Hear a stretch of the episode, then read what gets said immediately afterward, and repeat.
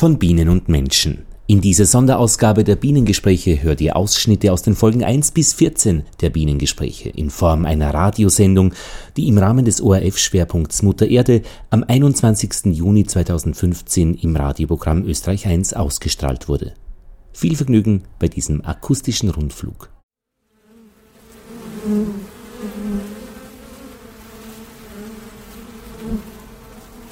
Ah, Viech.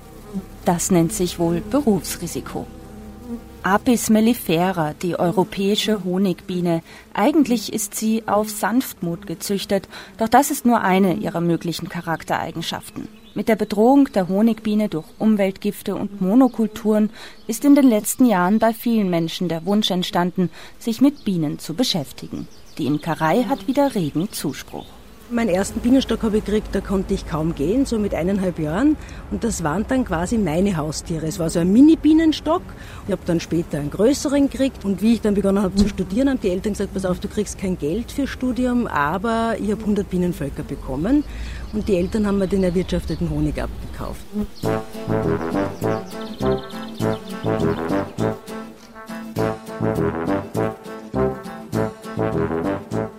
Wer sind diese Menschen und was fasziniert sie am kleinsten Nutztier? Wie lernt man die Imkerei? Wie geht man mit Misserfolgen um und ist wirklich der Honig die Belohnung? Lothar Bodingbauer hat sich im Rahmen des ORF-Schwerpunkts Mutter Erde zum Thema Bienen bei Imkerinnen und Imkern umgehört und diesen akustischen Rundflug mit Bienen und Menschen gestaltet. Also grundsätzlich ist ja Österreich klein strukturiert im Imkerwesen. Das heißt, wir haben hauptsächlich Hobbyimker. Berufsimker kann man an zwei Händen abzählen. Das sind die, die wirklich von den Bienen leben. Und äh, welches Hobby gibt es, wo ich kein Geld dafür zahlen muss, ob ich Squash spielen gehe oder Tennis spielen gehe? Ich muss überall bezahlen. Wenn ich Bienen halte, dann habe ich erstens eine wunderbare Beschäftigung mit einem Lebewesen. Ich habe äh, eine Beschäftigung im Einklang mit der Natur und ich bekomme noch ein Produkt, das ich verkaufen kann. Und das ist die Musik zur Sendung Bebop. Willkommen in der Bienendisco.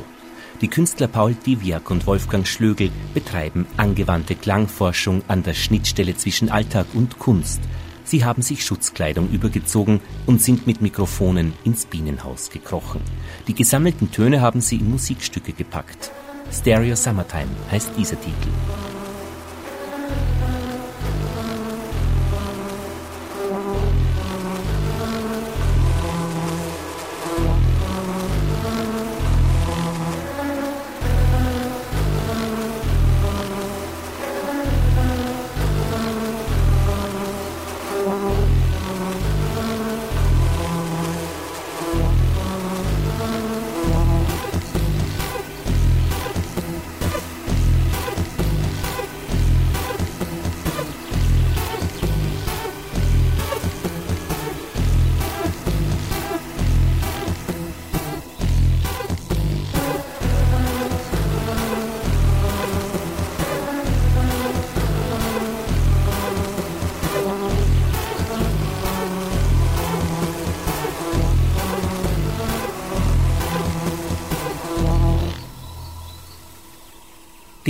Geht es schlecht, so hört man. Pestizide in der Landwirtschaft und Parasiten setzen ihnen zu. Und ganz allgemein, der Zustand der Natur ist zu bemängeln. Belastungen, die für sich genommen harmlos sind, summieren sich und schwächen die Bienen. Viele Bienenvölker haben es heuer nicht über den Winter geschafft, berichten die Imker, und der Grazer Zoologe Karl Kreilsheim bestätigt das. Heuer hatten wir das am wenigsten gute Ergebnis der letzten neun Jahre. Wir sind knapp unter 30 Prozent an Honigbienen Winterverlusten. Bienen sterben aus unterschiedlichen Gründen in unterschiedlichen Gegenden. Und nichtsdestotrotz, es gibt einen Hauptverursacher und das ist das Varroa-Problem. Es gibt das Zeitalter vor Varroa und das danach. Die Varroa ist eine Milbe, ein bis zwei Millimeter groß. Sie sitzt den Bienen im Nacken. Wir werden noch von ihr hören. Die Auswirkungen für Bienen und Imker sind kurz gefasst Weniger Honig, weniger Trag und mehr Arbeit. Durch das Verbot von Neonicotinoiden in der EU ist eine Pestizidgefahr erst einmal gebannt. Parasiten aber wird es immer geben. Ihren Weg nach Europa fand die Varroa-Milbe 1977 auf befallenen asiatischen Honigbienen, die von Wissenschaftlern zu Forschungszwecken nach Deutschland geholt wurden. Sie entkamen und breiteten sich aus. Wie bei Zecken können durch Varroamilben Viren auf die Bienen übertragen werden, an denen sie erkranken. Die Milben vermehren sich im Bienenstock und ohne Behandlung würde ein Volk nur wenige Jahre überleben. Die Menschen sind gut und weise, hat Mayas Lehrerin Cassandra zu ihr gesagt. Sie sind sehr stark und mächtig, aber sie missbrauchen ihre Kräfte nicht, sondern überall, wo sie hinkommen, entstehen Ordnung und Wohlstand. Sie sind dem Volk der Bienen wohlgesinnt, darum vertrauen wir Bienen uns ihrem Schutz an und teilen unseren Honig mit ihnen. Sie lassen uns genug für den Winter und sorgen dafür, dass der Frost und die große Schar der Feinde, die wir unter den Tieren haben, uns nicht stören oder vernichten.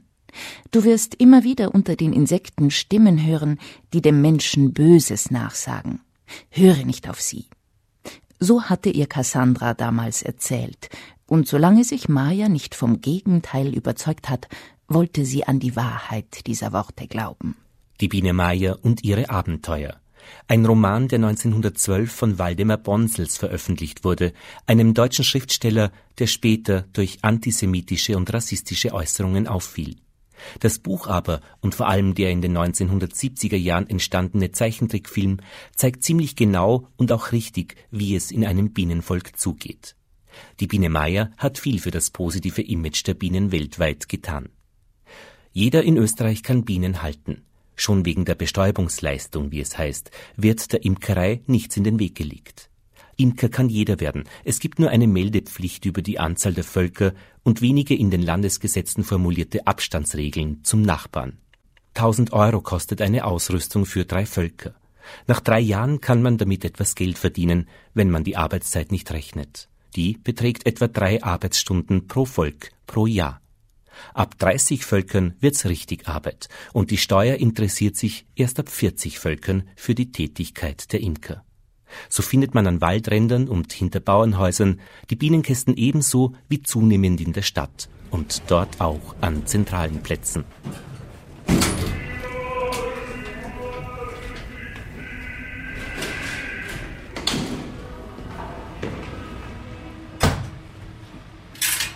Wir sind am Dach der Wiener Staatsoper bei den zwei Bienenstecken und wir sehen jetzt das emsige Treiben und sind schon sehr neugierig, ob sie sehr fleißig waren.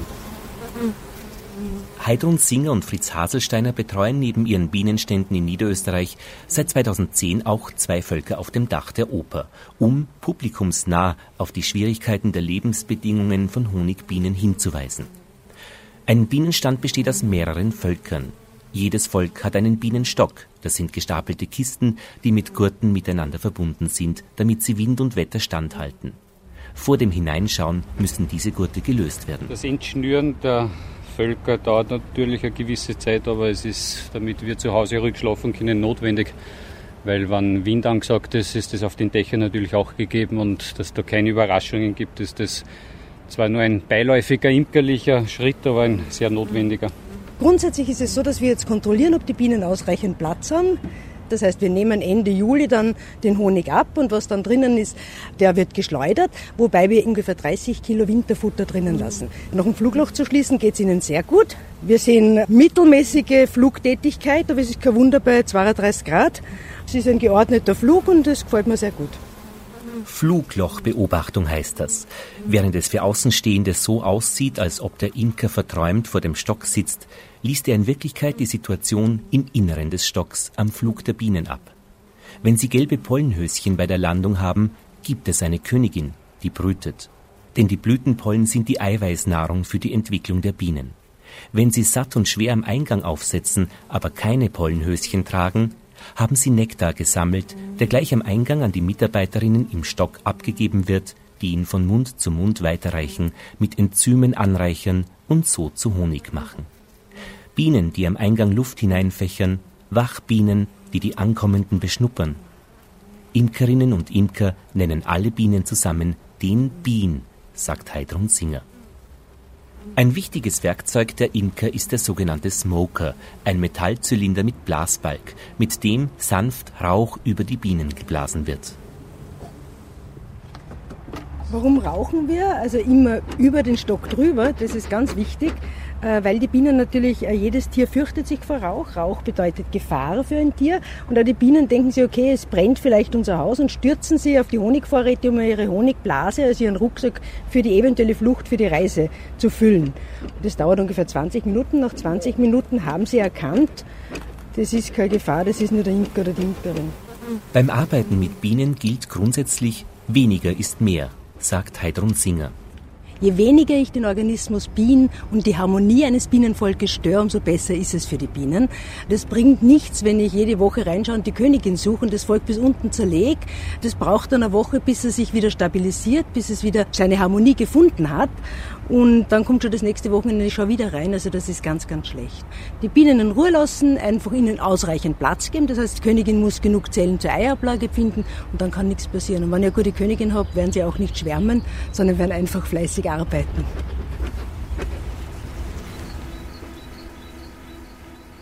Die erste Regel, die eine junge Biene sich merken muss, sagte Cassandra und seufzte, ist, dass jede in allem, was sie denkt und tut, den anderen gleichen und an das Wohlergehen aller denken muss. Das ist bei der Staatsordnung, die wir seit undenkbar langer Zeit als die richtige erkannt haben und die sich auch aufs Beste bewährt hat, die einzige Grundlage für das Wohl des Staates. Morgen wirst du ausfliegen. Eine ältere Gefährtin wird dich begleiten. Du darfst zuerst nur kleine Strecken fliegen und musst dir die Gegenstände genau merken, an denen du vorüberkommst, damit du immer zurückfliegen kannst.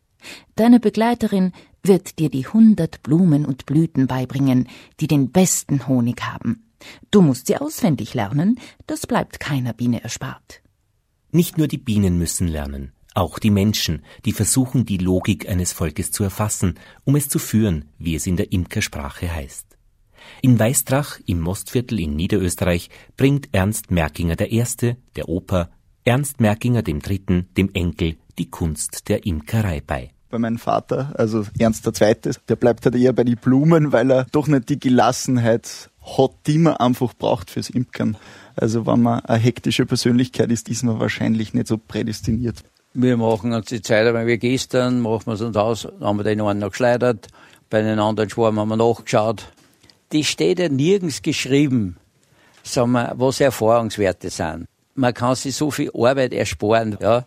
Ich habe vor kurzem eine Lektüre gelesen, wo drinnen gestanden ist, wenn Sie zehn Imker treffen, gibt's 15 verschiedene Meinungen. Ja. Und ich glaube, speziell als Neueinsteiger sollte man doch versuchen, den anderen zu verstehen, warum er das macht, aber dann doch auch wiederum seine eigene Schiene gehen. Ja. Das ist früher schon gewesen, wenn einer anfängt, dann hilft man durch die Beobachtung, die man eben macht, entwickelt man doch so eine Sensibilität für die Natur. Ja, das war gestern so schön. Der Baumeister hat auch jetzt am Bienenstock und hat gesagt, er fühlt sich auch ein wenig verpflichtet, sie dann viel verbetonieren. Nicht? Und das man aber auch gleich was für die Natur, das hat uns auch sehr gut gefallen. Ich merke das halt auch immer wieder, der Opa ist so ein kleiner Karl von Frisch. Also das ist dann eben der Nobelpreisträger, der die Beobachtungen gemacht hat, ähm, anhand von die Tänze der Bienen, dass die miteinander kommunizieren. Oder eben auch sein Großvater, also die haben sich schon viel beim Imkern dabei gedacht, die haben da ähm, Lindenbäume gesetzt. Das waren alles verschiedene Sorten, damit sie eben die Bienen immer ein Futter haben. Und darum ist ja eben die Vielfalt so entscheidend. Ganz wichtig, auch wie bei den Menschen. Nicht ausbeuten. Ich habe da zum Beispiel auch mit meinem Cousin, also der gleich angrenzend seine Agrarflächen hat, eine Diskussion geführt, weil der eben Kunstdünger verwendet. Ja. Das war auch sehr schön für mich, weil er hat mir das einmal klargestellt, warum er das macht. Ja. Er müsste quasi die dreifache Fläche besitzen. Das wäre wiederum für ihn nicht leistbar und darum muss er den Kunstdünger einsetzen. Und ich habe ihm dann als Imker klargestellt, dass ich natürlich für eine Vielfalt sorgen will, weil das die Nahrungsquelle ist für die Bienen und es ist nicht nur die Nahrungsquelle, sondern auch gleichzeitig die Medizin für die Bienen. Wir haben dann eben einen Kompromiss gefunden. Er hat im Endeffekt mich damit überrascht, dass er jetzt nur ja so viel abmäht, wie er wirklich momentan braucht. Sprich, die größte Fläche steht nur. Und es geht eben meistens um das Miteinander unter den Imkern, aber genauso zwischen Imkern und Bauern, weil ich habe schon gemerkt einfach, dass die Bauern schon sehr sensibel auf solche Diskussionen reagieren. Und da sind wir alle miteinander gefragt, dass wir versuchen, den anderen zu verstehen, warum er so agiert. Ja, und schön ist halt dann, wenn man gemeinsam einen Konsens findet, ähm, wo beide dann zumindest zufriedener sind als zuvor. Beide. Ernst Merkinger der Oper und Ernst Merkinger der Dritte der Enkel. Und ihre Bienen. 50.000 Bienen genau genommen pro Volk.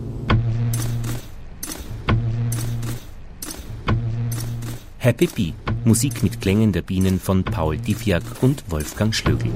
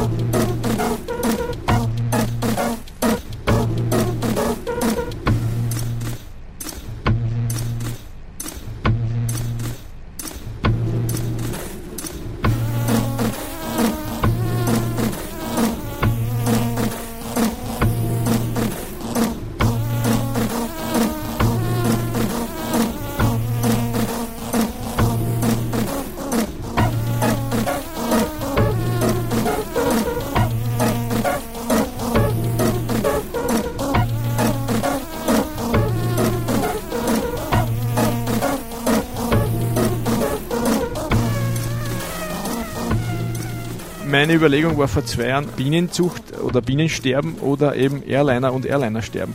Und als Linienpilot habe ich damals schon eher damit gerechnet, dass beides 50-50 Joker sind. Das ist Mr. B, Hans Fuchs. Er hat sich gegen die Airline entschieden. Heute züchtet er in Ort an der Donau Bienenköniginnen und lässt fliegen. Ich sage immer zu meinen Flugkameraden und Kollegen von früher, sage immer, jetzt bin ich Flugbetriebsleiter ich habe jetzt einen Flugbetrieb und ich bin auf der Ultrakurzstrecke. Die fliegen halt nur mal drei Kilometer und vorher war drei Kilometer gerade die Startrollstrecke von einem größeren Passagierflugzeug. Hans Fuchs kann als ehemaliger Pilot viel von seiner Flugerfahrung bei seiner heutigen Arbeit brauchen.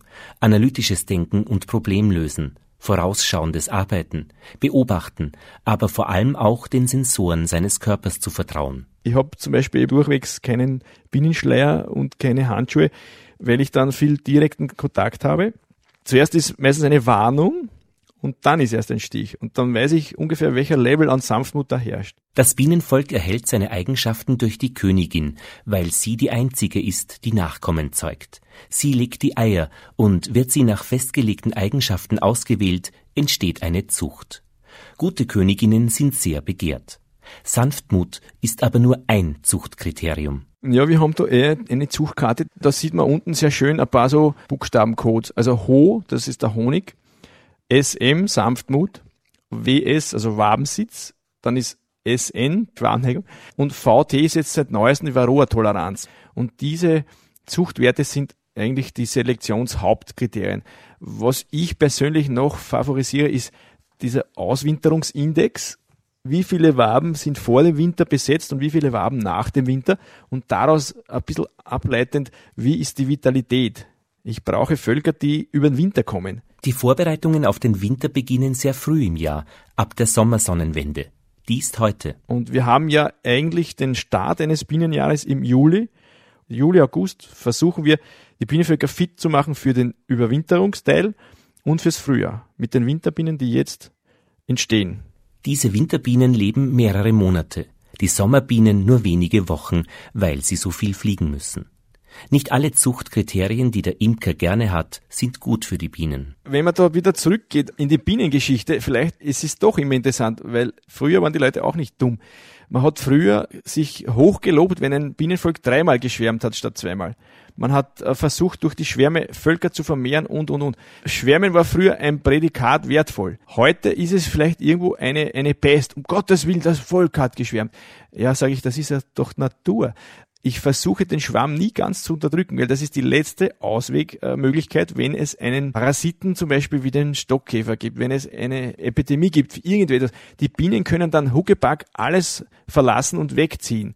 Die Ökologin Katja Hintersteiner bestätigt das. Sie ist selbst Imkerin in Linz und berichtet von einer neuen Gefahr für die Bienen.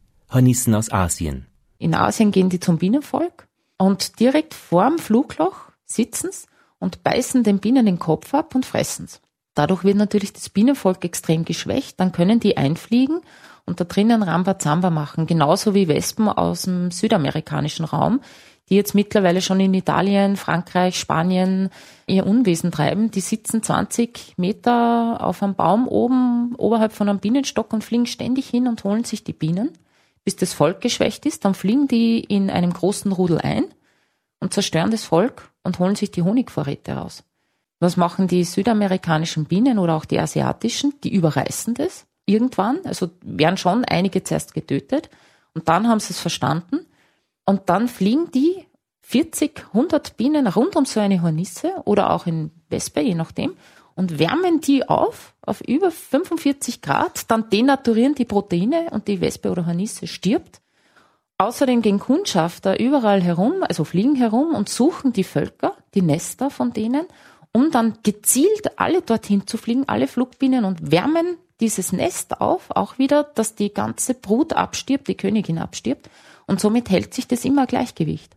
Evolution ist kein Honiglecken, könnte man sagen, und man hüte sich vor Vergleichen mit Menschen und ihren Eigenschaften. Etwas, das der Autor Waldemar Bonsels bei seiner Biene Meier 1912 nicht getan hat. Er stammte aus einer Familie, die ganz im Eindruck des deutsch-französischen Krieges in den Jahren zuvor stand. In Kombination mit dem Stil der Neuromantik entstand eine für heutige Ohren befremdliche Mischung, die Natur als etwas Wunderbares und Geheimnisvolles, Magisches. Die Feinde sind von ihrer Natur her Feinde. Lasst die Räuber eindringen, sagte die Königin, einen nach dem anderen, bis ihr meinen Befehl hört. Dann stürzen die ersten Reihen je hundert zugleich sich auf die Eingedrungenen und die hinteren Reihen decken den Eingang. Auf diese Art teilen wir die Streitmacht des Feindes. Bedenkt, ihr Ersten von eurer Kraft und Ausdauer und von eurem Mut hängt das Wohl des ganzen Staates ab.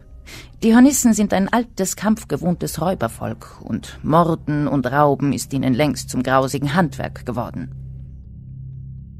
Im Tor erschien der Kopf des ersten Räubers. Tastend und vorsichtig spielten die Fühler, die Zangen öffneten und schlossen sich, dass einem das Blut erstarren konnte. Und langsam schob der ungeheurige tigerte Leib mit seinen starken Flügeln sich nach. Da klang es laut aus der Höhe. Im Namen eines ewigen Rechts und im Namen der Königin verteidigt das Reich. Für den letzten Satz hat sich Waldemar Bonsels übrigens bei Wilhelm II.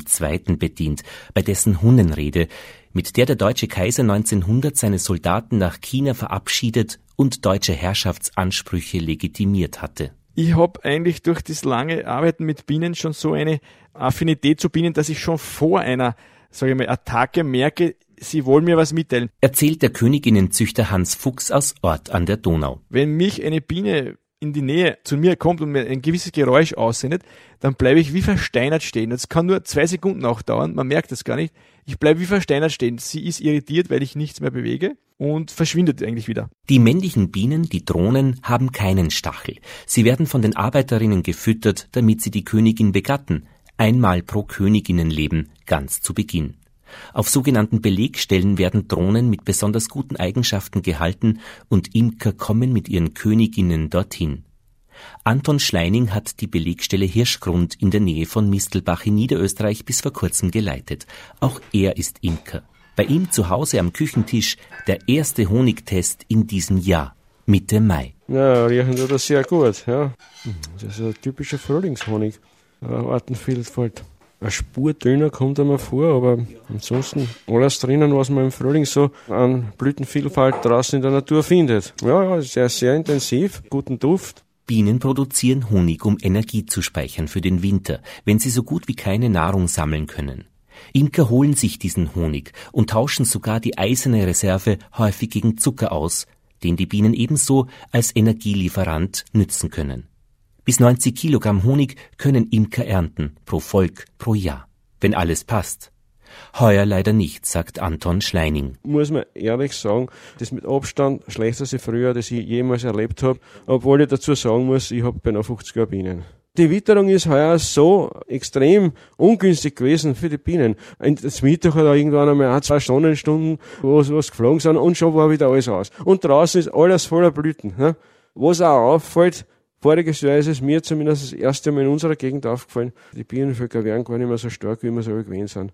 Ich fürchte, dass wir auch schon ein kleines bisschen unter den Belastungen, die draußen durch die Chemie in der Natur stattfinden, dass wir da halt auch schon ein kleines bisschen zu leiden beginnen. Die Faszination für die Imkerei hat Anton Schleining von seinem Vater geerbt. Mit Bienen ist er aufgewachsen. Das ganze Treiben in dem Bienenvolk hat mich fasziniert. Bei meinem Vater da, das Vater hat einen Honig auch reingebracht in die Wohnung, also Waben, nicht? So Wabenhonig war ja was Gutes zum Essen, also, und auch das Schwarmfangen war dann eine recht interessante Jagd immer, nicht? Also, der Baum hat nicht so hoch sein können, dass man nicht da noch ist und den, den Schwarm unbedingt haben wollte, nicht? Anton Schleining hat eigentlich Tischler gelernt. Ein Handwerk, das er auch für die Arbeit an den Bienenständen gut brauchen kann. Diese erste Ölkrise gekommen, dann ist die zweite Ölkrise gekommen, ne, und da sind dann diese ersten Baumärkte entstanden, dann diese großen Möbelmärkte und so weiter. Das was natürlich uns Tischler dann Marktanteile genommen hat und dann habe ich gesagt, mir taugt die Bienenzucht eh. Ich tue die Bienenzucht als zweites Standbein einmal vergrößern. Heute betreibt Anton Schleining seine Imkerei im Dreiländereck Österreich, Tschechien und Slowakei im Vollerwerb. Die Tätigkeiten unterscheiden sich dabei kaum von jenen in der Hobbyimkerei. Man beschäftigt sich mit zusätzlichen Themen, sei es jetzt mit Sozialversicherungsfragen, mit Steuerfragen, mit Kapazitätsfragen, wie man jetzt von der personellen Lage her über eine arbeitsreiche Spitzensaison drüber kommt. Das sind die zusätzlichen Probleme. Josef Stich ist Präsident des österreichischen Gewerbsimkerbundes. Man hat weniger Möglichkeiten zu experimentieren, wenn man existenziell vom Erfolg seiner Arbeit abhängt, sagt er. Auch Josef Stich ist Erwerbsimker. Ich bin mit circa zwölfeinhalb Jahren durch das Fangen eines freihängenden und herrenlosen Bienenschwarms bin ich auf die Idee gekommen, sowas fangen zu wollen, haben wir da ein paar Tipps geholt und habe dann mit Bruder und Cousin sind wir ausgerückt und haben den ersten Bienenschwarm gefangen. Es hat da von Meusenbär verrierte Schutzkleidung, die haben uns irgendwo aus einem verlassenen Bienenstand ausgeliehen und aus dem ist eigentlich meine Imkerei entstanden. Und was dann halt dazu gekommen ist, wenn man jetzt irgendwo einen Tennisschläger neu entdeckt, diese Sportart, diese Sportart, die war relativ sportlich. Ja, irgendwann ist das dann halt vielleicht nicht mehr so interessant, dann liegt irgendwo der Tennisschläger in irgendeiner Ecke und ich habe ihm seitdem nicht mehr angeschaut. Bienen sind halt, das ist ein Lebewesen. Die Biene habe ich mir immer gedacht, okay, für die bin ich zuständig und das ist daraus dann entstanden. Bei mir war es einfach, wir kamen aus einem Kurzurlaub aus Udine zurück. Erzählt die Ökologin Katja Hintersteiner über ihren Start in die Imkerei vor drei Jahren. Und mein Mann hat unten im Fernsehen einen Bericht gesehen übers Bienensterben. Und da kam auch raus, dass die Bienen ja nicht nur aufgrund der Varroa und anderer Krankheiten und Pestizide sterben, sondern einfach deswegen, weil die Imker sterben. Und der ist raufgekommen zu mir ins Büro und hat gesagt, ich werde Imker. Und dann habe ich zu ihm gesagt, sicher nicht, ich bin die Biologin da im Haus das mache jetzt ich. Und dann sind wir gleich, weil ich ja vor dem Computer saß, um zu arbeiten, gleich ins Internet gegangen und haben gesehen, die aktuellen Kurse vom Landesverband sind schon am Laufen. Und es war kein Platz mehr. Und dann haben wir durch Zufall gesehen, dass es einen Imkerverein gibt im Umland von Linz. Und der Obmann von dem Imkerverein, der hat es äh, gesagt bei seinem Verein, sie brauchen Nachwuchs. Und er bildet jetzt Imker aus. Was die Imker fürchten, sind Neueinsteiger, die von den Krankheiten der Bienen keine Ahnung haben. Ein Bienenstock auf dem Balkon kann bei Problemen, die nicht erkannt werden, Bienenvölker in einer weiten Umgebung ernsthaft gefährden. Katja Hintersteiner bildet heute in Linz selbst auch neue Imkerinnen und Imker aus. In Probeimkerkursen. Man macht zuerst eine Stunde Theorie und dann geht man gleich zu den Völkern und macht auf. Erstens findet man da gleich einmal raus, habe ich eine Bienenstichallergie, traue ich überhaupt drüber. Und ein Ei zu sehen und so einen Stift einmal zu erkennen, ist nicht leicht. Und der Imker, wenn der einem aber so ein Brutnest zeigt und sagt, da ungefähr in dem Raum musst du einfach suchen, dann auf einmal hat man dieses Aha-Erlebnis, man hat selber gesehen und man imkert im Jahreslauf der Biene einfach mit und versteht dann, warum man etwas tut.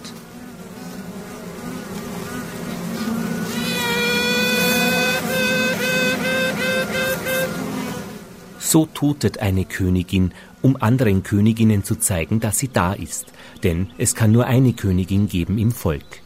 Eingefangen hat diese Geräusche Ferdinand Schot, ein Imker in Telfs in Tirol. Er hat das Geräusch auf YouTube veröffentlicht, um es Nachwuchsimkern zu erleichtern, es zu erkennen.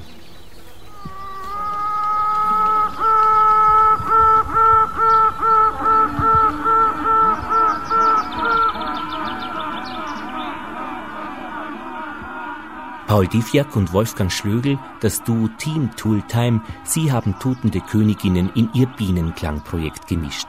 Geräusche aus dem Bienenstock, die man nicht vermuten würde.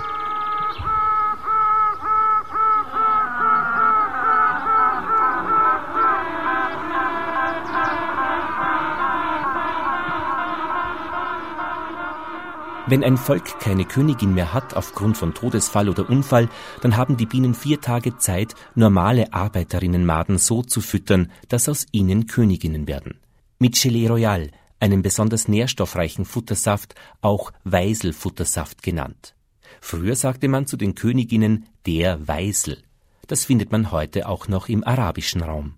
Auf Arabisch sagt man König und es wird eben immer dazu auch geschmunzelt. Es ist bereits in den vorarabischen semitischen Sprachen so. Das heißt, man darf es gar nicht dem arabischen oder dem Islam anlasten, sondern es ist schon im alten Mesopotamien und bei den alten Hebräern äh, so. Scheint also eine längere Sprechweise zu sein, die noch nicht bereit war anzuerkennen, dass Frauen Führungsaufgaben innehaben können. André Gingrich ist Sozialanthropologe an der Österreichischen Akademie der Wissenschaften. Sein Schwerpunkt ist Südarabien. In einer seiner großen Forschungsarbeiten beschäftigte er sich mit Imkerei.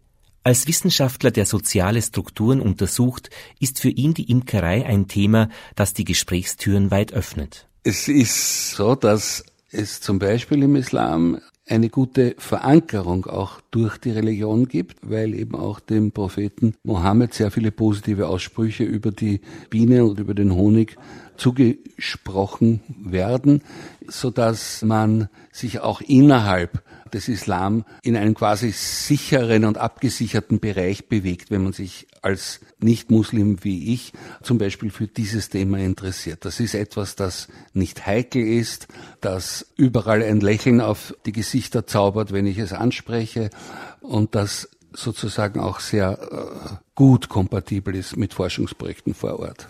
Und erlaubt natürlich dann auch von daher quasi unauffällig heiklere Fragen zu stellen, wie was daran ist Männerarbeit, was daran ist Frauenarbeit und so weiter und so fort. Nur die Hälfte des Honigbedarfs kann Österreich durch eigene Produktion decken, der Rest kommt aus dem Ausland.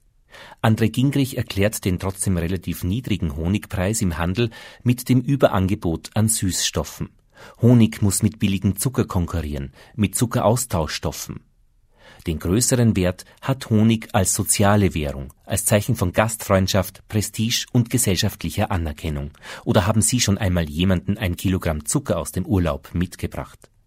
Honig ist eben mehr als nur der Inhalt. Und es ist eben ein Bereich, der sich sehr gut eignet, quer durch die Kulturen und Religionen zu kommunizieren. Ein Imker im Jemen, ein Imker aus Polen und einer aus Vorarlberg werden miteinander sehr, sehr schnell eine gemeinsame Sprache sprechen, ganz egal, was sie sonst für Präferenzen oder Orientierungen verfolgen, weil man einfach weiß, dass für diese Tätigkeit Erfahrung, Wissen, Sachverstand notwendig ist, die mit dem der Ingenieure, mit dem der Brückenbauer und Architekten und so weiter und so fort durchaus vergleichbar ist. Der Erfahrungsschatz der Imker und ihre Arbeitsweise wird derzeit durch die Bedrohung der Bienen auf eine harte Probe gestellt. Sie müssen neue Arbeitsweisen lernen, Zusammenarbeit, Transparenz. Der Zustand jedes Volkes muss zu jedem Zeitpunkt bekannt sein. Wie viele Parasiten sind im Stock? Ist die kritische Menge schon erreicht? Oder kann ich die Sonnenblumenblüte noch abwarten? Welche Mittel stehen zur Verfügung? Welche Methoden? Was macht der Nachbar? Und was passiert am Feld? Wenn alles klappt, ist alles gut. Für einen Imker vor einem Flugloch zu stehen, Bienen zu beobachten und das Summen im Frühling, das Erwachen des Bienenvolkes zu hören, ist einfach einzigartig. Reinhard Fritsch, er imkert am Biesenberg in der Nähe von Wien und er betreut zwölf Völker. Es war für mich ein immens ergreifender Moment, das erste Mal ganz alleine bei meinen eigenen Bienen zu stehen, den Stock zu öffnen, es war ein gewisses Herzklopfen da, gebe ich zu, um ja nichts falsch zu machen, die Bienen nicht zu verletzen, um das richtig interpretieren zu können. Was sieht man jetzt an diesem braunen Gewusel da in dem Bienenstock drinnen? Man lernt als Imker sehr viel. Ich habe erst mit meiner Imkerei erkannt, die Blühabfolge. Für mich war es überraschend zu hören, aha, im Juli ist der Höhepunkt erreicht. Es gibt keinen Honig mehr zu ernten. Da ist schon ans Einwintern der Bienenvölker zu denken. Man lebt intensiver und beobachtender mit der Natur mit. Reinhard Fritsch ist vor einigen Jahren aus Steyr nach Hagenbrunn am Biesenberg gezogen. Es war irgendwo auch ein Grund mit, warum ich Imker geworden bin. Ich habe mich damals schon etwas für die Imkerei interessiert. In Oberösterreich im Frühling, wenn die Mostbirnbäume, die Mostäpfelbäume blühen, dann summt's intensivst. Und wie ich nach Wien gekommen bin, zu meinem Studium und späterer Folge dann eben nach Niederösterreich, ist es mir aufgefallen, dass da im Frühling dieses Summen fehlt. Die Bienen waren nicht so vertreten hier nördlich von Wien, wie ich es von Oberösterreich her gewohnt war. Das war mit ein Grund, mich intensiver mit der Imkerei zu beschäftigen. Wo ist das Summen? Jetzt ist es wieder da.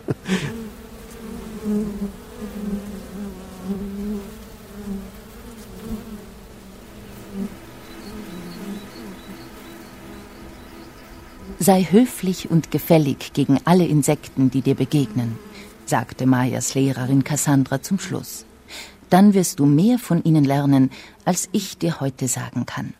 Du kannst deinen Stachel gegen alle Insekten brauchen, um dir Achtung zu verschaffen und um dich zu verteidigen. Aber wenn du ein warmblütiges Tier stichst oder gar einen Menschen, so musst du sterben, weil dein Stachel in ihrer Haut hängen bleibt und zerbricht. Steche solche Wesen nur im Falle der höchsten Not, aber dann tu es mutig und fürchte den Tod nicht, denn wir Bienen verdanken unser großes Ansehen und die Achtung, die wir überall genießen, unserem Mut und unserer Klugheit. Die kleine Biene nickte und erwiderte den Kuss und die Umarmung ihrer alten Lehrerin. Sie legte sich mit heimlicher Freude und Erregung zum Schlaf nieder, konnte aber vor Neugierde kaum einschlummern, denn mit dem kommenden Tag sollte sie die große, weite Welt kennenlernen. Die Sonne, den Himmel und die Blumen.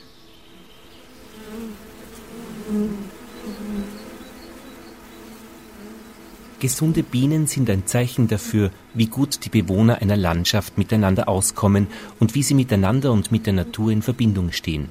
Sie zeigen, wie gut sie miteinander reden und ob sich der eine auf Kosten des anderen bereichert. Im Windschatten der Honigbiene fliegen dabei immer auch eine Unzahl an Wildbienen und andere Insekten, von denen man wenig hört, die aber genauso wichtig sind. Zum Schluss noch eine Frage an den Grazer Zoologen und Bienenforscher Karl Kreilsheim. Wenn es die Biene einmal nicht mehr gibt, soll Albert Einstein gesagt haben, dann sind wir in vier Jahren alle tot.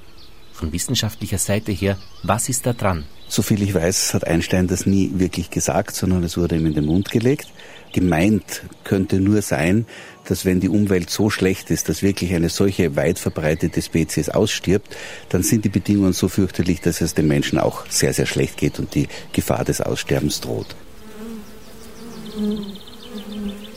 Von Menschen und Bienen über die Faszination für das kleinste Nutztier. Sie hörten eine Sendung von Lothar Bodingbauer im Rahmen der ORF Umweltinitiative Mutter Erde 2015 im Zeichen der Bienen. Die Erzählungen der Interviewpartnerinnen und Interviewpartner sind übrigens Ausschnitte aus den Bienengesprächen, einer Podcast-Reihe von Lothar Bodingbauer, die vor wenigen Tagen an der Universität Graz im Rahmen des Ö1-Hörsaals als innovatives Wissensvermittlungsprojekt ausgezeichnet wurde. Wir gratulieren. Zu hören sind die Gespräche über Menschen, Bienen und die Imkerei im Internet unter www.bienenpodcast.at. Das war Moment am Sonntag. Gesprochen haben Karin Linnordner und Lothar Bodingbauer. Technik Martin Leitner. Redaktion Barbara Zeithammer.